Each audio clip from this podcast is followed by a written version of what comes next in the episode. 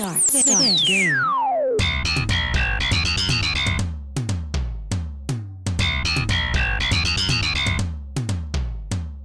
¡Hola! la! Desde Parkville, en Victoria.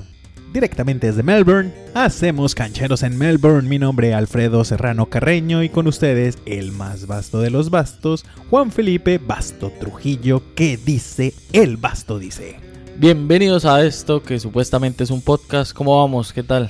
Pues sí, cumple con las condiciones de Sí. podcast. Pero bueno, quiero eh, que empecemos a seguir como eh, explicando a la gente que a veces confunde este formato. Bueno, es como un hijo de la radio, el podcast viene a ser.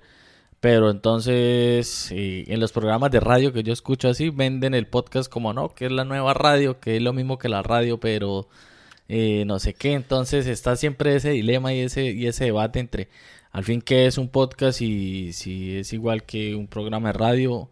Los programas de radio lo llaman así porque ellos los están subiendo como si fuera, o sea, lo suben a las plataformas de podcast, pero no es podcast, es el programa de radio subido a una plataforma como cualquiera. Es que uno se enreda muchísimo eh, con los conceptos, con los términos. Entonces apareció la palabra podcast.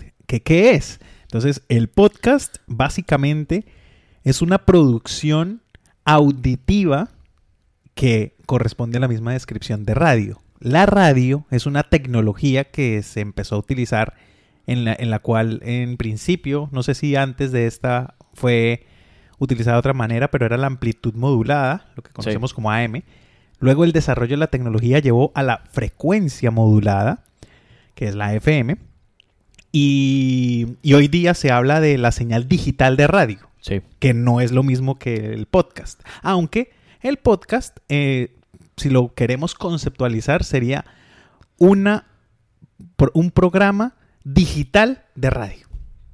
Como para que lo entienda la gente. Que es una producción eh, técnicamente hecha para que salga en plataformas digitales o en plataformas de streaming eh, que se puedan sintonizar por internet y que no salen por una frecuencia modulada o por una amplitud modulada como es la radio tradicional, sino que la pueden conseguir en Spotify, en Deezer, en YouTube o en cualquier plataforma en donde se pueda subir Y, audio. cuando salía en Drisa, ¿cómo era? Cuando salía en Drisa, por ejemplo, o en cualquier radio digital, eso sigue siendo un podcast porque la señal de estas radios digitales no es Sí. una señal de radio, es una señal digital.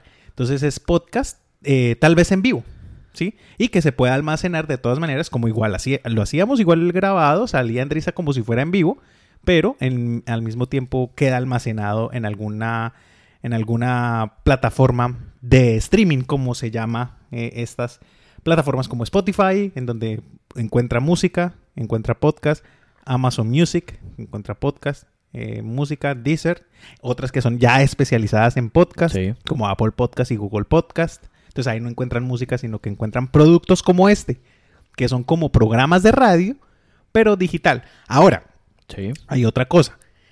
El podcast tiene una característica y es la aparente libertad que tenemos de decir las cosas. Así es, o sea, O de, o de, o de comunicarlas, pues. Sí, esa es como la, la facilidad de que en radio se tenga que manejar esto, un lenguaje diferente en cuanto a...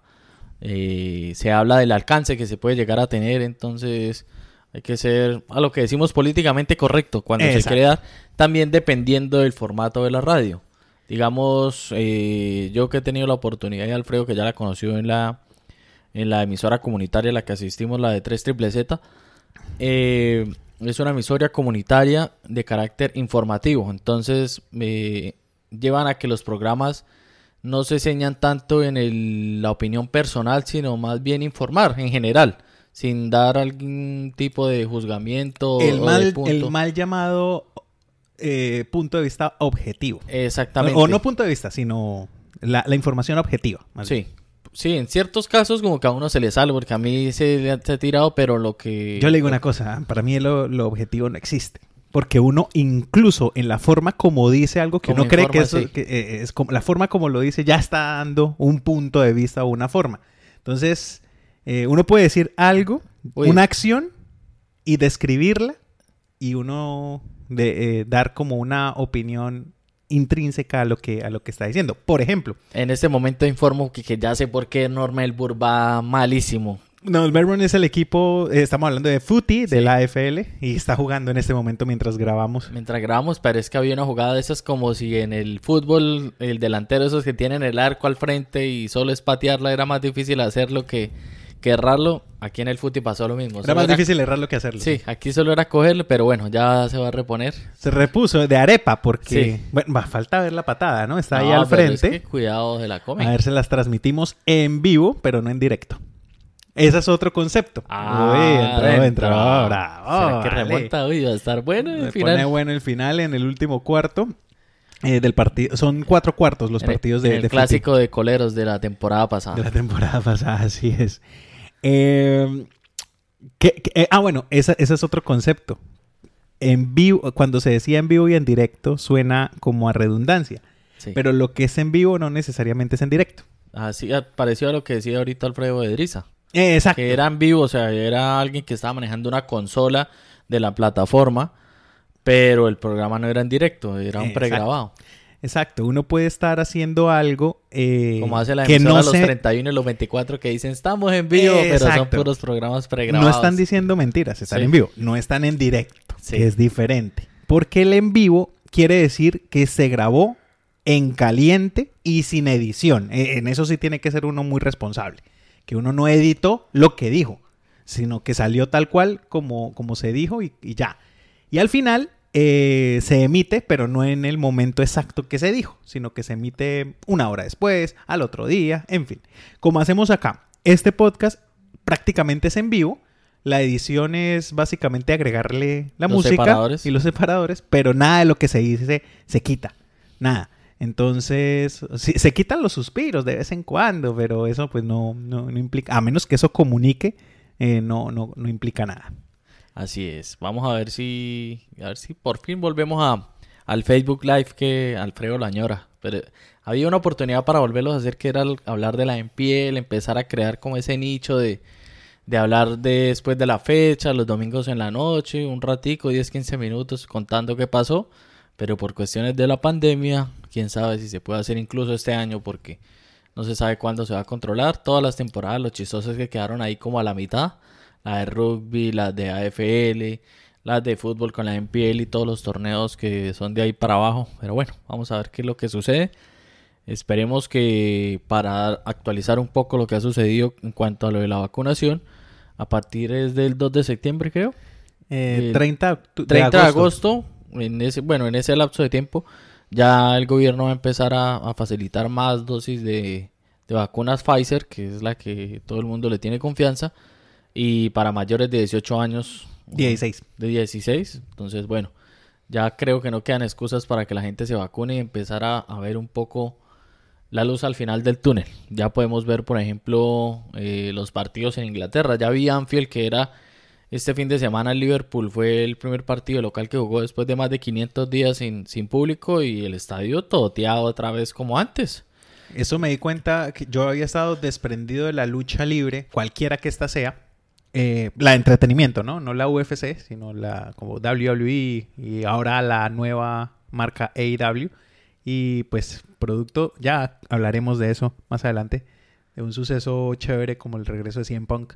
Eh, pues vi y pff, toteado también, y lo ya. mismo la otra. Y eso que Estados. Unidos entró en un poco de crisis porque con esa nueva variante Delta están saliendo demasiados casos al día, pero pues creen mucho en las vacunas y dicen, "Pues, ya la gente está vacunada, igual dejemos. No, ya la, Porque ya la incluso lo- economía se fue. Incluso lo dijo aquí un, un político en Australia.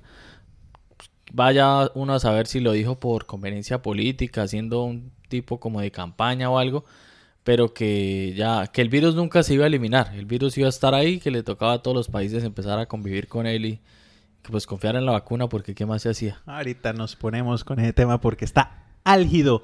Arrancamos con este intro, eh, hablando del podcast y eso, hasta dan ganas de desarrollar un curso de cómo se hace un podcast por ahí en, en estas plataformas de enseñanza virtual.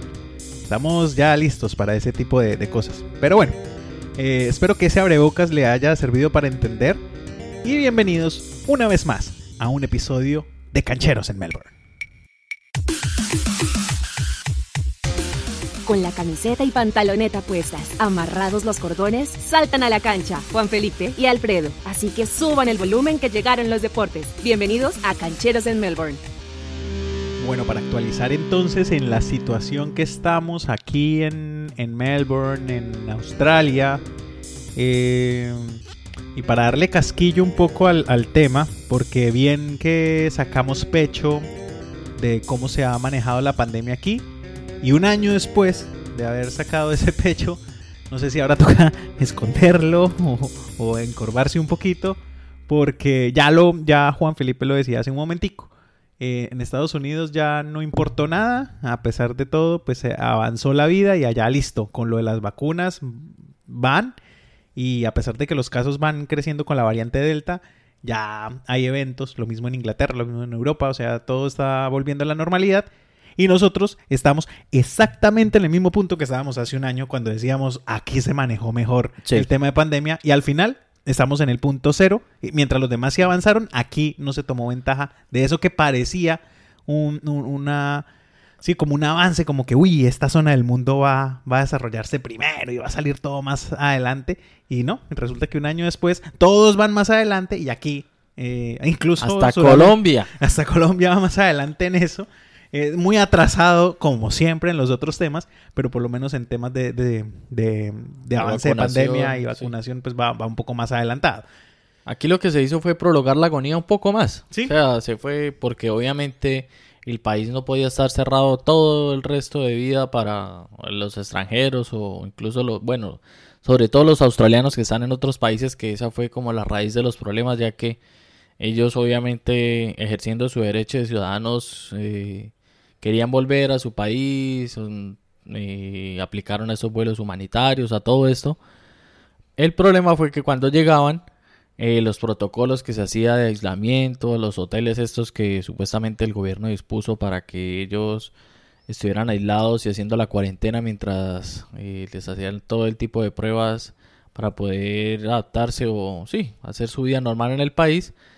Eh, estos protocolos muchas veces tuvieron problemas, radicaron en que se escapaban casos en trabajadores, otros no se sabe cómo.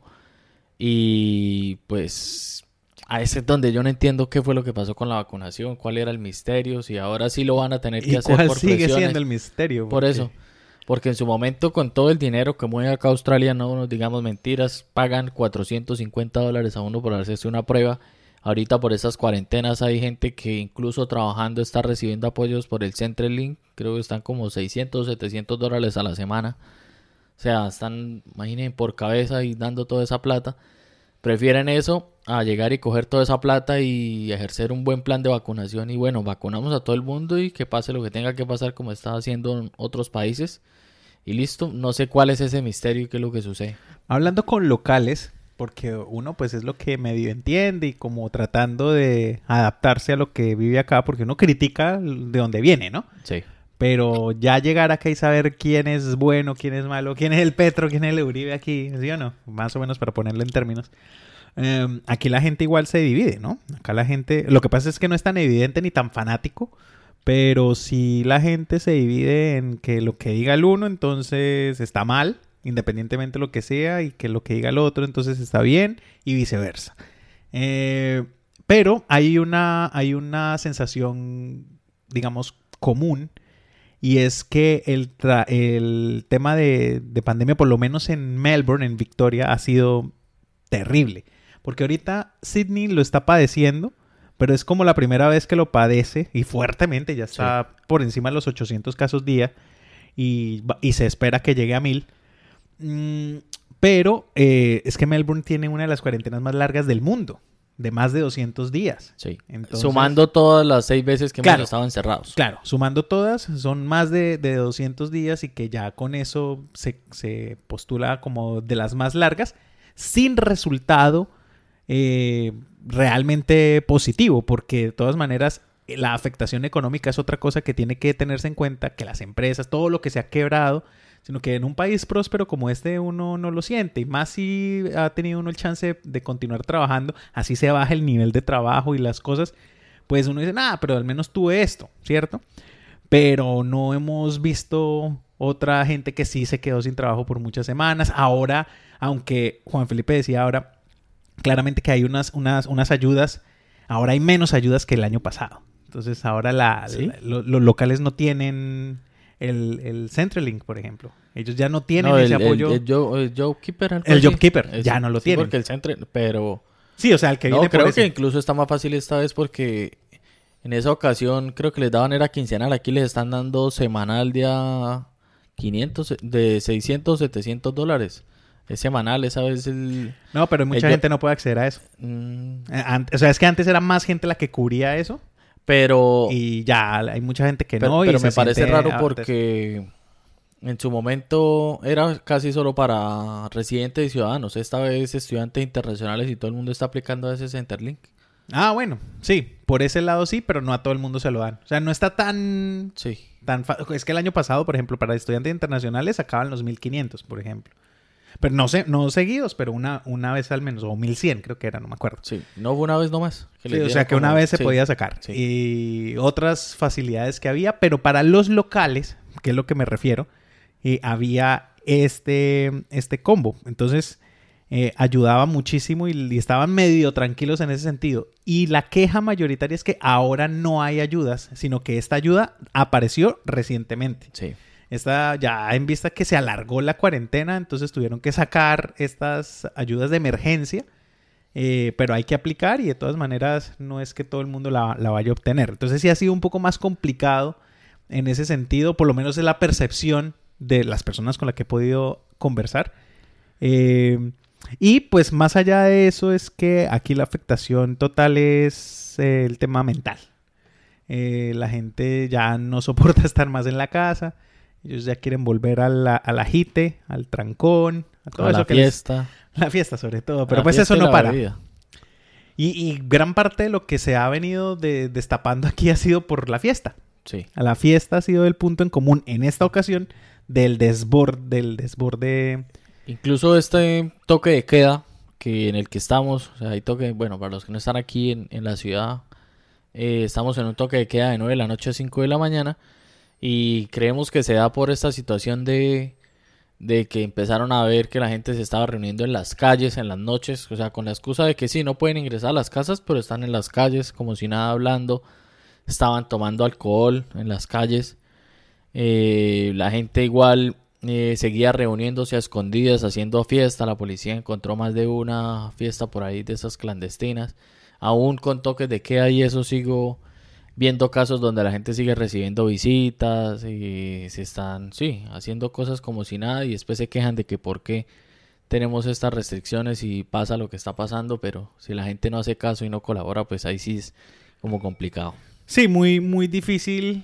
eh, Porque no puede que pase un cumpleaños sin que, ay, que todos reunámonos para la fotico y para la tortica, porque pobrecito. Y yo no entiendo. O sea, bueno, listo. Yo sé que hay gente que lo hace a escondidas. No está bien. Pero hay gente que además lo publica en redes eso, sociales. es o sea, es como bruta que- y no se ayudan. Sí, no, o sea, como que listo. Un- uno entiende, a veces esa, ese- esa picardía que puede tener graves consecuencias, pero una cosa es que se encuentren dos personas y ya, porque ya el desespero es muy, muy amplio, pero otra cosa muy descarada es hacer una fiesta de 80 personas en un mismo lugar en Sí. donde efectivamente salieron como siete casos positivos. Y, Y de ahí en adelante, todo. fotos y hagan de todo. Y bueno, no se ayuda. O en los grupos esos de, de Facebook, que eso sí me da risa, es que empiezan, saben que, que todo lo de estética y que para peluqueado y bueno, todas esas cosas está prohibido y se exponen a, a colocar, ay, ¿quién conoce a alguien que me pueda, no sé qué, cortar las uñas o cortar el pelo o alguna cosa? Y lo coge todo el mundo y no sabe que estamos en lockdown y se lo merece. A mí me da unas ganas de putear a esa gente. De Sí. Decirle, oiga, bobo, de replay. No ve que estamos en estas, pero la gente piensa como si nada. No sé qué es lo que piensan de la vida. Sí, eh, aunque es comprensible, digamos, lo entendería también de parte de quienes hacen el oficio, porque pues, Pues- si ellos lo hacen y no, no reciben nada, complejo. Yo entiendo eso, pero no se puede poner uno A publicar. a publicar Sí. y, a, y a decir como, ay, es que necesito hacerme las uñas cuando pues Eso. hay otras prioridades.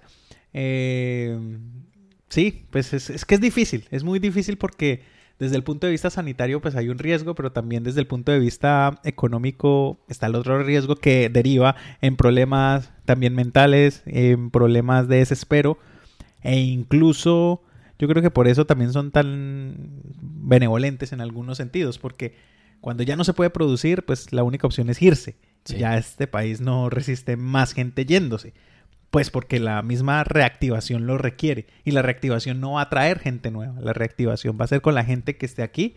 Y ya después se reforzará con quienes puedan ingresar. Pero vea que las consecuencias, hace ocho días hablábamos, Nueva Zelanda cerró las puertas, demasiado tarde para Australia, y ahora allá también se está viviendo el desespero, y eso que con casos corticos, pero lo mismo, ¿no?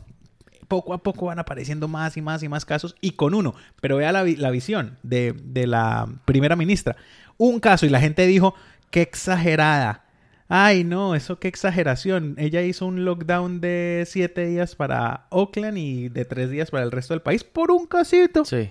Por un casito, es que vea cómo va se ha venido e-, evolucionando, evolucionando y es porque no tienen idea de cómo apareció y se tiene, obviamente, el mayor sospechoso es Australia, porque era con quien tenía esa posibilidad de, hacer ese, esos viajes. Y fuera de eso, sale el estado de Victoria a decir, eh, vamos a cerrarle la, frontera a Nueva Zelanda como si fueran ellos los culpables de lo que está pasando cuando realmente es desde aquí que se mandó el virus allá y bueno. Y ahora, y ahora eso derivó eh, hasta en lo deportivo, porque se estaba manejando unos partidos de rugby entre Nueva Zelanda y Australia y eso generó polémicas también. Bueno, ha habido de todo y, y a la final, en resumen, Australia y Nueva Zelanda no se pueden quedar en esta burbuja que tienen debido a su posición geográfica, que aquí solo se llega prácticamente en avión y se está apartado del mundo. Los dos países van a tener que terminar de implementar ese plan de vacunación y abrir o intentar hacer algo que no se tenga que recurrir otra vez a, cuarentenas tan estrictas porque sí, la economía, la gente, la mente no, no soportan más tiempo así en esas condiciones. Y viendo que en el otro, en los otros lados del mundo ya, pues a punta de vacunas, que aquí fue lo que no sé, o sea, es que se tardó mucho lo del tema de vacunas. O sea, sí, con el tiempo que se ganó. Siguen a uno, porque yo miro las, yo miro las, las estadísticas y apenas, por ejemplo, aquí en Melbourne, de a 22 mil vacunas al día, ¿qué es esa porquería? No, y es que no hay, apenas no de a 22 mil yo, por, por temas de trabajo, a mí como, a mí se me baja un poco o bastante el trabajo. Entonces, eh, yo tenía la fecha para el próximo viernes, la segunda. Entonces yo, no, pues me, cae justo en medio de, trabajo, no, no, no quiero, voy a cambiarla. Y uno diría, hay muchas opciones, ¿no? Ahora, por correrla, se me corrió una semana y dos días más. Entonces tampoco es que haya muchas fechas. La gente que vaya a aplicar ahorita ya le toca esperar a septiembre. Y eso a mediados.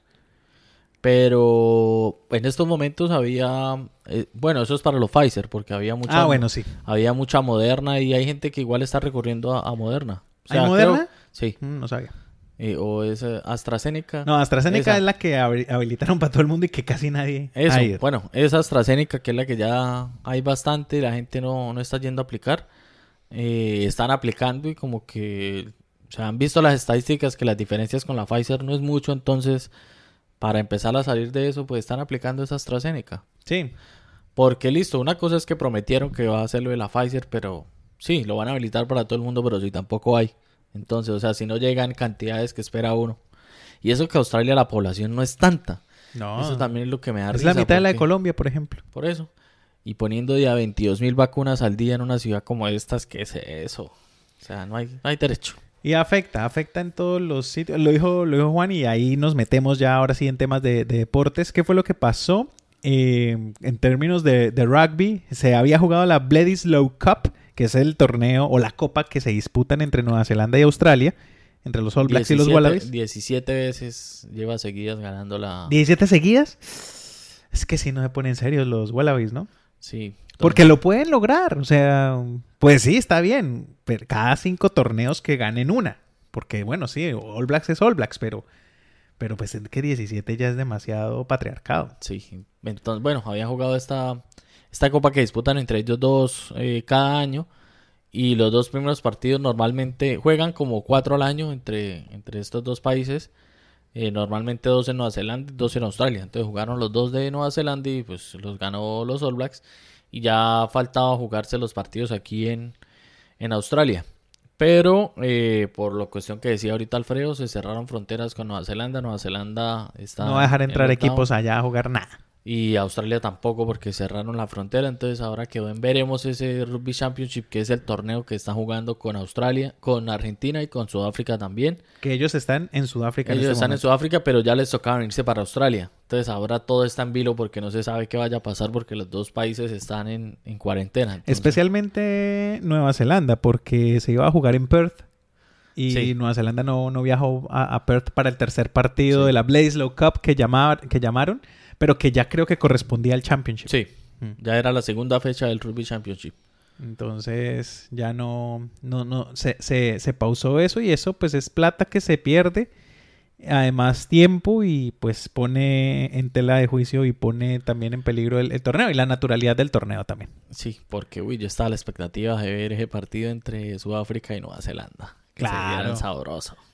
Yo creo que, que de alguna manera lo, lo pueden sortear. Ya- a ver cómo, pero sí, ya se va. El problema es que, eh, sobre todo Argentina, es el que más lo sufre, y de pronto Sudáfrica, muchos de sus jugadores son prestados de Europa. O Ah, sea, claro. tienen contratos profesionales en equipos europeos. no los van a esperar. Y eso, O juegan o juegan. o sea, O me los traigo. o sea, sí, porque la Unión Argentina hace la solicitud por cierto tiempo, lo que está presupuestado al torneo, y los jugadores deberían volver porque los que les pagan son allá Son la- los clubes. Los, los- los clubes. Parecido a- un poco a lo que pasa en fútbol a veces con esas convocatorias de selección Colombia. Entonces, al correrse estas fechas del Rugby Championship y no jugarse, va a llegar el momento en que, bueno, se va a acabar el, eh, la solicitud esa de préstamo entre clubes y los, y los seleccionados. Entonces, a los, por ejemplo, los jugadores argentinos que en esta vez, antes cuando eran todos de Jaguares, no tenían tanto problema. Porque como eran de Jaguares, solo como 3, 4 eran de equipos europeos, entonces si se iban no pasaba nada. Esta vez, como Jaguares se acabó el año pasado, eh, casi todo el equipo está jugando en, clubes europeos. Entonces, ya una cosa viene a afectar a otra y así, bueno, esta situación en la que estamos ahora y ya reflejándolo un poco en lo que sucede en el deporte. Sí, también, pues como lo decía hace un momento Juan, eh, el fútbol que nosotros seguimos acá, porque ya el fútbol profesional, el de la A-League, ya terminó con el campeón, de, uy, por primera vez creo, del City, del Melbourne City, y ya terminó. La temporada estará por arrancar, la nueva. Sí. Pero pues bueno, ya arrancar la temporada, que se dilate el arranque, pues no afecta tanto, pero que esté en medio del torneo, pues ya en ese sentido el fútbol profe- profesional no se afecta. Pero sí el fútbol semiprofesional, que es el de la NPL, el de la National Premier League, que usualmente vamos a, a cubrirlo nosotros también, ese sí está pausado. Y, y el año pasado se canceló por Sí. una cuarentena larga. El año pasado ni siquiera jugaron el primer partido. Esta vez iban ahí en medio, van en medio de la temporada de la estaban, estaban empezando los, los partidos de vuelta. Entonces, no se sabe porque de todas maneras... Y el, ah, no, y lo que pasa es que se va a correr todo y ya en su momento va a chocar con la temporada de cricket. Exacto, a eso, a eso iba. Que entonces empieza. ¿Por qué? Porque, a ver, les explicamos quienes no conozcan o no hayan salido a un parque, porque puede que pase, que nos escuchen. Eh, las canchas aquí tienen temporadas. Son Los espacios. multipropósito. Son multipropósito. Entonces, en el invierno están adecuadas para que se juegue el fútbol australiano, el footy, y fútbol soccer. Sí. Y cuando ya va a llegar el invierno, quitan los arcos y quitan lo- las barras y ponen. Ah, bueno, y rugby también, ¿no? Sí. Las- hay canchas que son de rugby. Entonces las adaptan para que sean de cricket, básicamente. Sí, es injusto. Invierno tiene tres deportes y verano uno, y todas las canchas las desbaratan para hacer la de cricket, que es bien. Bueno, bueno. Fútbol como tal, de pronto no. Bueno, en categorías. Ah, bueno, sí, porque digamos, tienen en uno tienen estadio propio. De pronto un equipo de en piel 2, en piel 3 que jueguen en reservas abiertas, pues Sin puede que se vean embargo, afectados. sin embargo, esas reservas abiertas, la cancha de fútbol es la de fútbol. Sí, Eh, al lado tienen generalmente una, una sí de, de pro- de pronto fútbol no se ve tan afectado como si puede ser el fútbol o Pero el, los rugby. calores que hacen. Sí, Es que eso sí es terrible. O sea, donde llega a subirse otra vez a 40. No, eso es terrible. Terrible. Como la derrota en Old Melbourne en este momento a tres minutos de. esta semana se come carne en esta casa. Le apostó a todos los partidos, ¿no? Ayer, la aposté a tres ayer y le pegué a dos y el otro quedó empatado y por eso no la cogí completa, que era 100 dólares, 110 dólares. Solo me dieron 55. Y en esta le eché a tres fijos también. Y, Y ahí fue. y ahí sí, sí, otros 100 dolaritos. Ah, pero es que aquí lo que pasa es que 96-48 y lo que falta, porque son tres minutos largos. Pero, largos, ¿En largos. serio tenía esperanza? Ah, pues que no fuera tan aventajado. Un momento en que se alcanzaron ahí a asustar un poco los de los crowds, pero ya volvieron a despertar al final del partido. Los de Adelaide, que eso sí que poco han sufrido la pandemia, ¿no? Sí, esos no. Ah, es que quién va por allá. No mentira, ya está Todo el mundo se fue para allá. Ya lo están mandando para allá. Todo el mundo está yendo para allá a ver Ya. si de pronto coronan esa residencia. Ojalá muchachos, ojalá muchachas. Los, los agentes migratorios, eche para Adelaide, eche para Adelaide. O para Perth. Pero es que Adelaide es más fácil de viajar. Sí. o de trasladarse tal vez. Y es una ciudad de... Bueno, ambas, ¿no? Son ciudades que prometen a futuro. Sí, no sé cuántos Sobre todo años. Adelaide, creo yo. Bueno, pues Perth porque tiene la minería y todo este cuento, pero Adelaide eh, le creo un poco más por la cercanía a las otras. Es que ya Perth... Sí. Está muy ah, aislado. Muy aislado. En cambio, Adelaide, digamos, si bien es lejos un poco de Sydney y Brisbane, pues tiene a Melbourne, que es ciudad grande ahí cerca, literalmente cerca, porque igual también son eh, como 8 o 9 horas en carro. Pero no está tan alejado compararlo con 4 horas un vuelo que demora uno a Perth. No, y hace poco le escuché a una, no sé si amiga, pero cercana a la casa de cancheros, eh, Valentina, si no me, mal no estoy. Alguna vez estuvimos en una fiesta en mi anterior casa, si no estoy mal. Bueno, no sé. Bueno, Valentina. eh, habla, ella se mudó de Melbourne a, Ah, sí. a- a- a- allá y que muy bacano, que hay muchos mitos sobre, sobre el tema de trabajo, ¿no? Que trabajo sí se consigue. Ah, pero si no trabaja esto y qué. no, pero que sí, sí consiguen, o sea, como se fueron y consiguieron trabajo Pero los una dos. cosa es que la gente que trabaje, sí. Sí, sí. Hay un puyazo ahí, yo no me voy a meter. No, yo sí Pero- siento que, no, es que la gente que le gusta trabajar, hay otra gente que no le gusta trabajar, pues uno qué hace. Pero, bueno, a mí no me gusta trabajar, pero me toca trabajar. Pero hace el esfuerzo. Me toca, gente sí, Que no le gusta y no hace ni el esfuerzo. Sí. ¿Qué? No, pero que sí, de- o sea, en esa charla que vi, eh, habían varias personas, pues, y, y- y- y que es una ciudad que promete, no solamente en el tema laboral, sino que también en el desarrollo profesional, y que, pues sí, se va, se tiene pensado, o no se tiene pensado, sino que se tiene presupuestado que vaya a crecer tanto como una Melbourne en algún momento de, sí, de pero la hay unos historia. 10 años. Sí. Pronto, va por el mismo camino. Entonces es bacano también estar al lado de ese desarrollo, ¿no? Porque pues eh, ciudades como esta ya están súper hechas y sobrepobladas, entre otras cosas, a pesar pues de que la gente se ha ido. Eh, o Sydney, ¿sí? Todas estas ciudades. Entonces eh, el, el tema de desarrollo, pues bacano porque uno ya, ya está todo listo y entonces ahí es que competir. Pero, Pero pues cuando aquí uno crece- tampoco tan listo. O sea, uno ve y ve obras y obras por todo lado. Falta todavía bastante. O sea, pues si Ah, uno ve la. City y cosas así.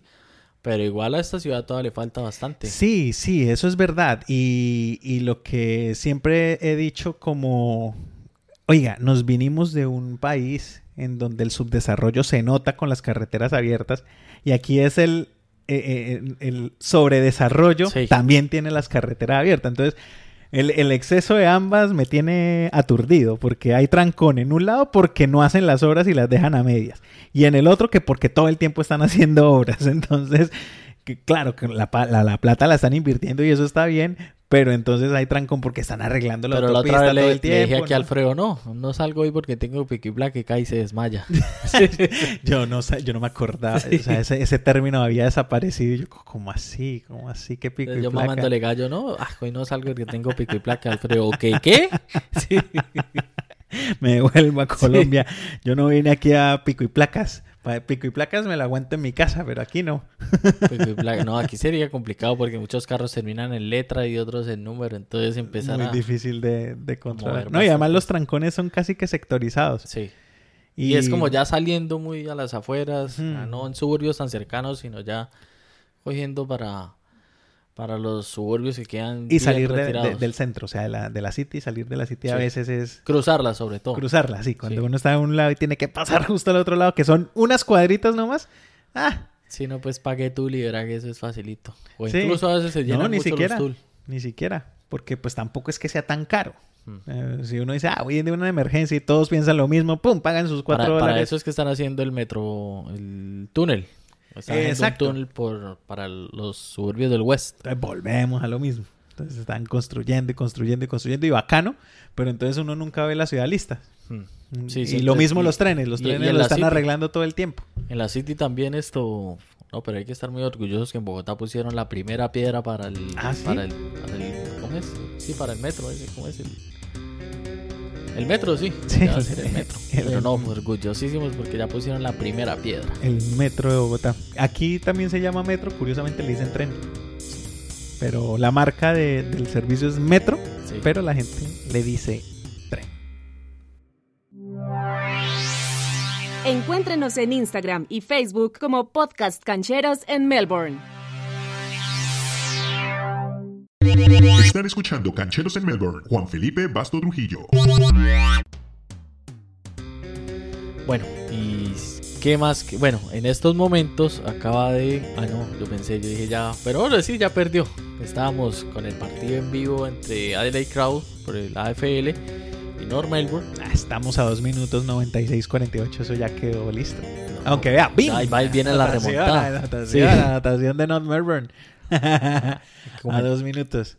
Comentándole la AFL aquí en español y en vivo. Los Kangaroos. Pero bueno, sí, ya es un resultado. Pasar de los 50 puntos ya es medianamente decente. Uy, qué Sí, pero Qué rodillazo. uy, Y le dio a los dos, y al se compañero. unos totazos esas caídas. Esa gente de acero. Por eso es que en este deporte casi no no son tan longevos.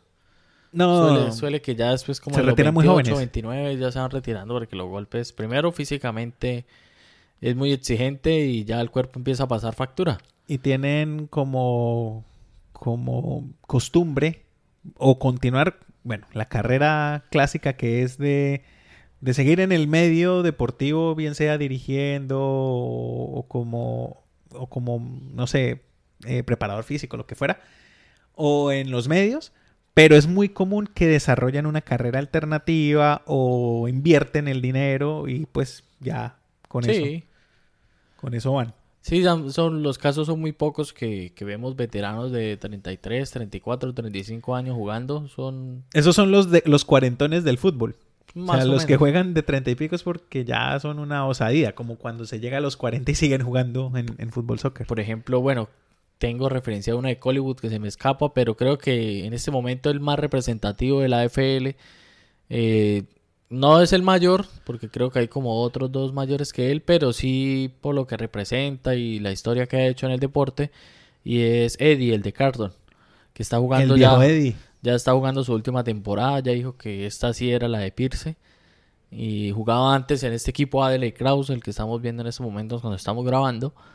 Pero quiso volver a- al equipo donde empezó, el que le dio la oportunidad, que es Carton, el equipo aquí de la ciudad. Nos queda incluso aquí cerquita.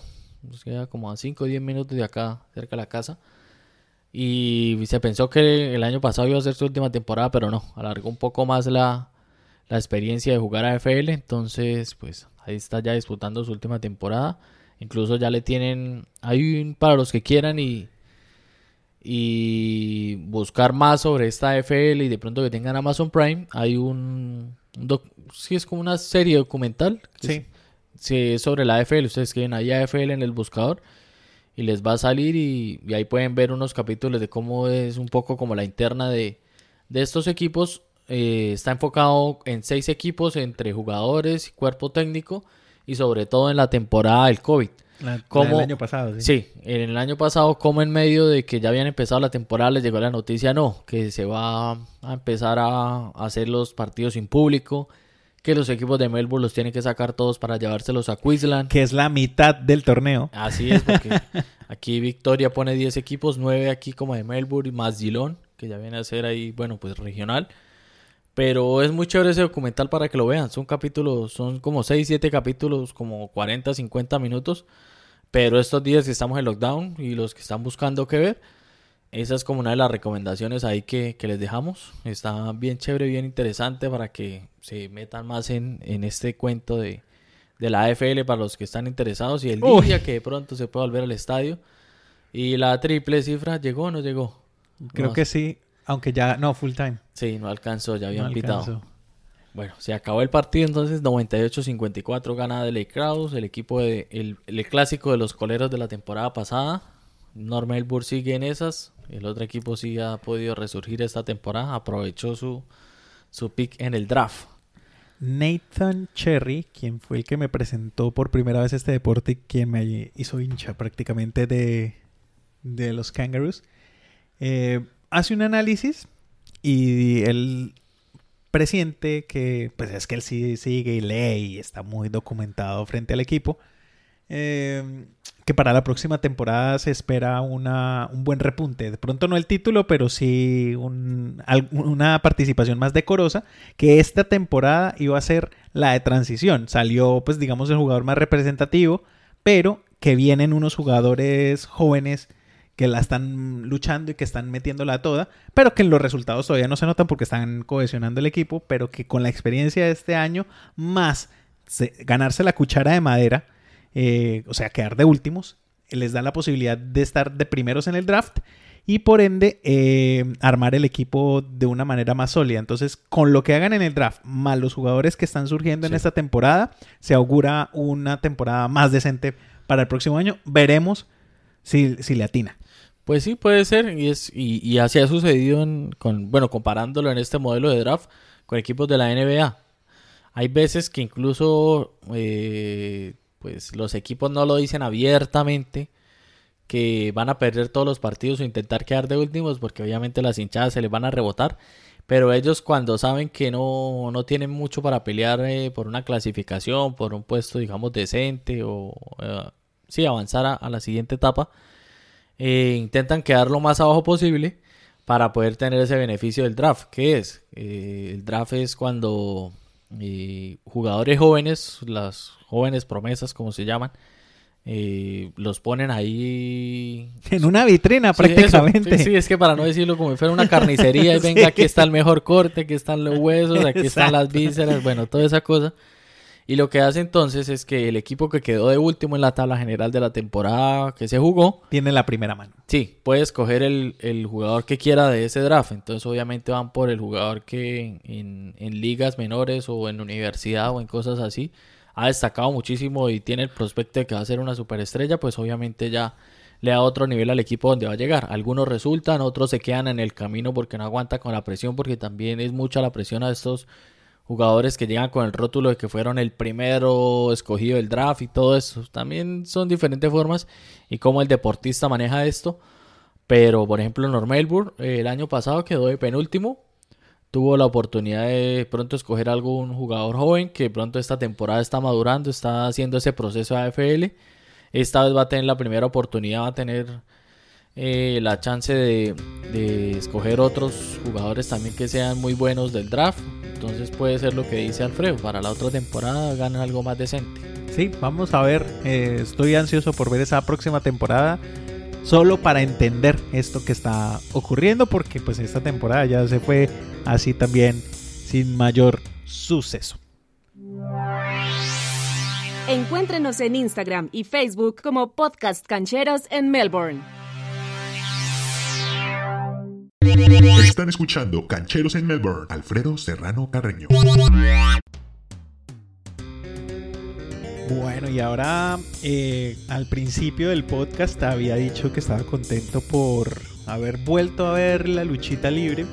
Y es que uno de los eh, luchadores, o sea, de renombre, de este tipo de luchas, porque obviamente él también lo intentó en UFC y fue un desastre, que es CM Punk, eh, esposo de AJ Lee, que también fue campeona y tuvo protagonismo en la WWE eh, pues él siempre fue como muy revolucionario y en contra de la autoridad, no solo en lo que llaman kayfabe, eh, sino que, o sea, el kayfabe sería como la, eh, la historia relatada, el guion escrito. Eh, algo está pasando en la cancha mientras estamos viendo, perdón ahí la interrupción. Eh, pero están haciendo como una- un túnel y están levantando a los jugadores 14 y 27 y están haciendo como el la calle de honor entre los dos equipos. Como si se estuvieran retirando. pero ¿Qué no carajos? No o de sé. pronto están cumpliendo ciertos partidos con el equipo porque Puede ser, pero una cuestión muy, muy de honor. Ambas, dos jugadores. Entonces los, los de North Melbourne. Ah, sí, 164 juegos. Ahí está el público eh, mostrando como la reverencia. Y pues bueno, chévere. Estas son de las cosas que este tipo de deportes deja. Eh, la rivalidad ya se acabó el partido, se acabó la rivalidad. Siguen ahí todos eh, en medio de la fiesta. Bueno, entonces decía que, que CM Punk se retiró con mucho problema de la WWE, casi que sin anunciarlo. Eh, no estuvo muy de acuerdo con todas las decisiones del dueño y todas las directivas, más Vince McMahon y toda la cosa. Alguna vez eh, se habla del pipe bomb, de una declaración que él dio con micrófono eh, en vivo y en directo en medio del programa, en donde prácticamente les volteó el guion y nadie se esperaba lo que dijo. Sí, les decía que, le decía a Vince McMahon que si él estuviera muerto, la lucha sería mejor. Y eso no estaba en el guion, porque generalmente Vince McMahon pone a sus luchadores a ir en contra de él como parte del show. Y el se mete porque un momento, por ejemplo, con DX que se andaban así duro y se Ah, hacían sí, bromas. o sea, o con todo- Stone Cold, o con La Roca, con todos. Todo era, tenía su guion, pero, o sea, era pasado, digamos, chévere que uno le pudiera hacer al jefe esas cosas que le hacían ahí. La gente, él, él- él lo entendió así, Sí. pero con CM Punk la cosa no era así. Y él, lo que dijo CM Punk fue cierto y cuando le silenciaron el micrófono, la silenciada fue cierta. Es decir, no era parte del, del guion. Del show. Que, que él dijera eso y que entonces se lo, se lo iban cerrando como parte de, de- No, eso fue que él lo dijo porque fue lo que sintió y además eh, eh, le cerraron el micrófono de verdad, de verdad, de verdad.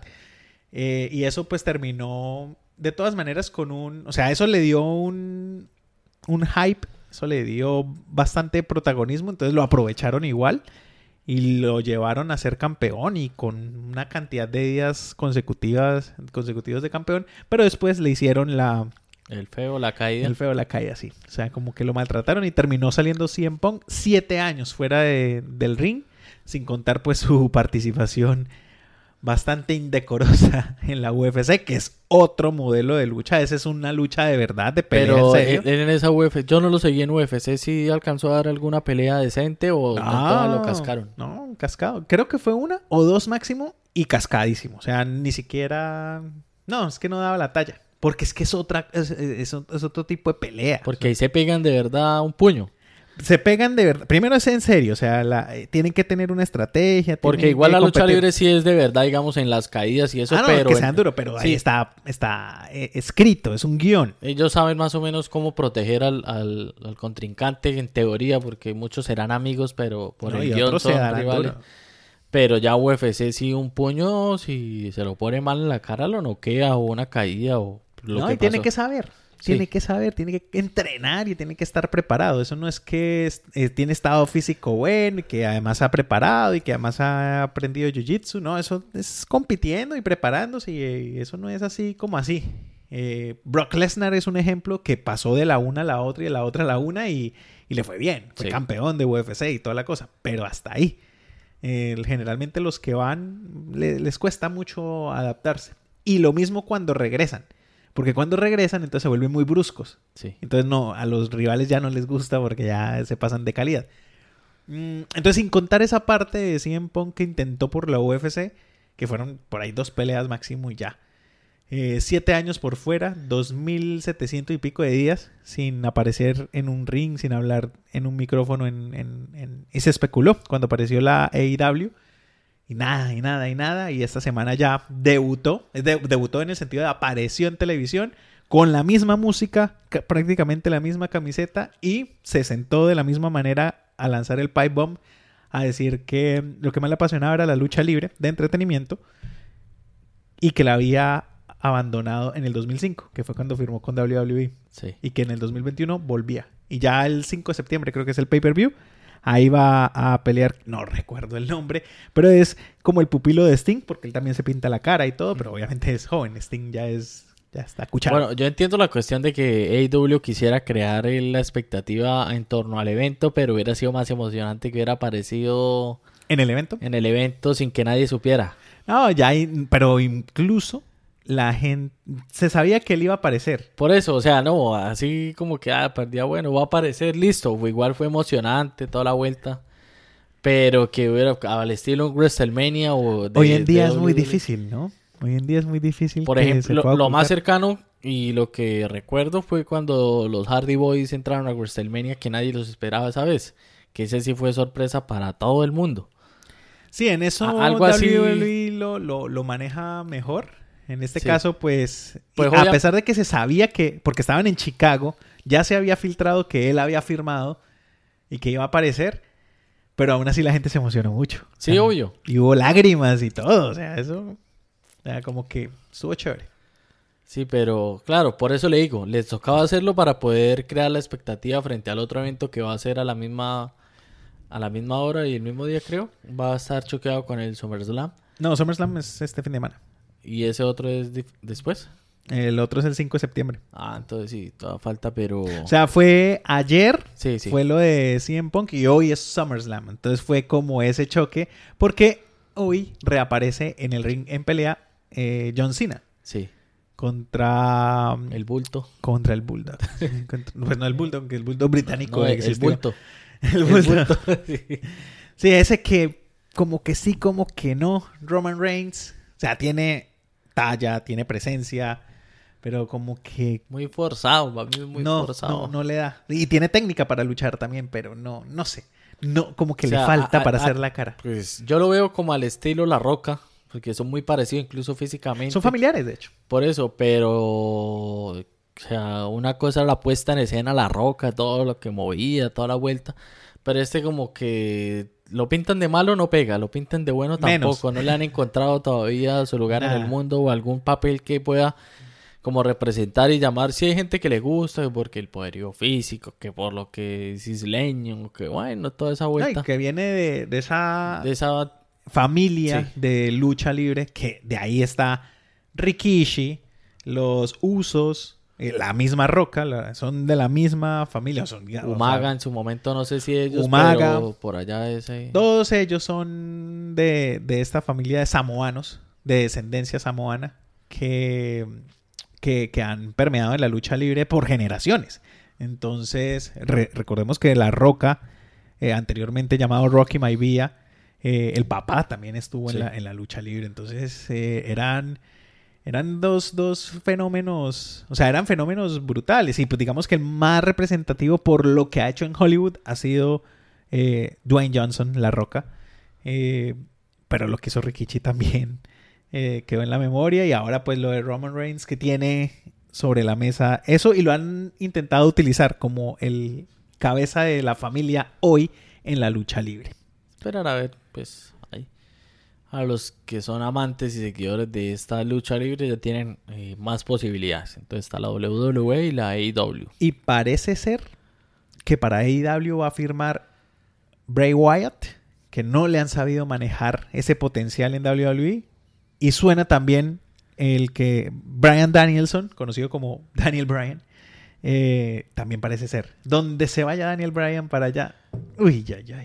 Y este fin de semana aquí en, en Melbourne mucha gente estaba practicando lucha libre en las calles contra los policías. Como para contarles, Sí. aquí en Nueva Bolivia eh, estamos con protestas también, además de todo, y hubo altercado en las calles del centro de la ciudad.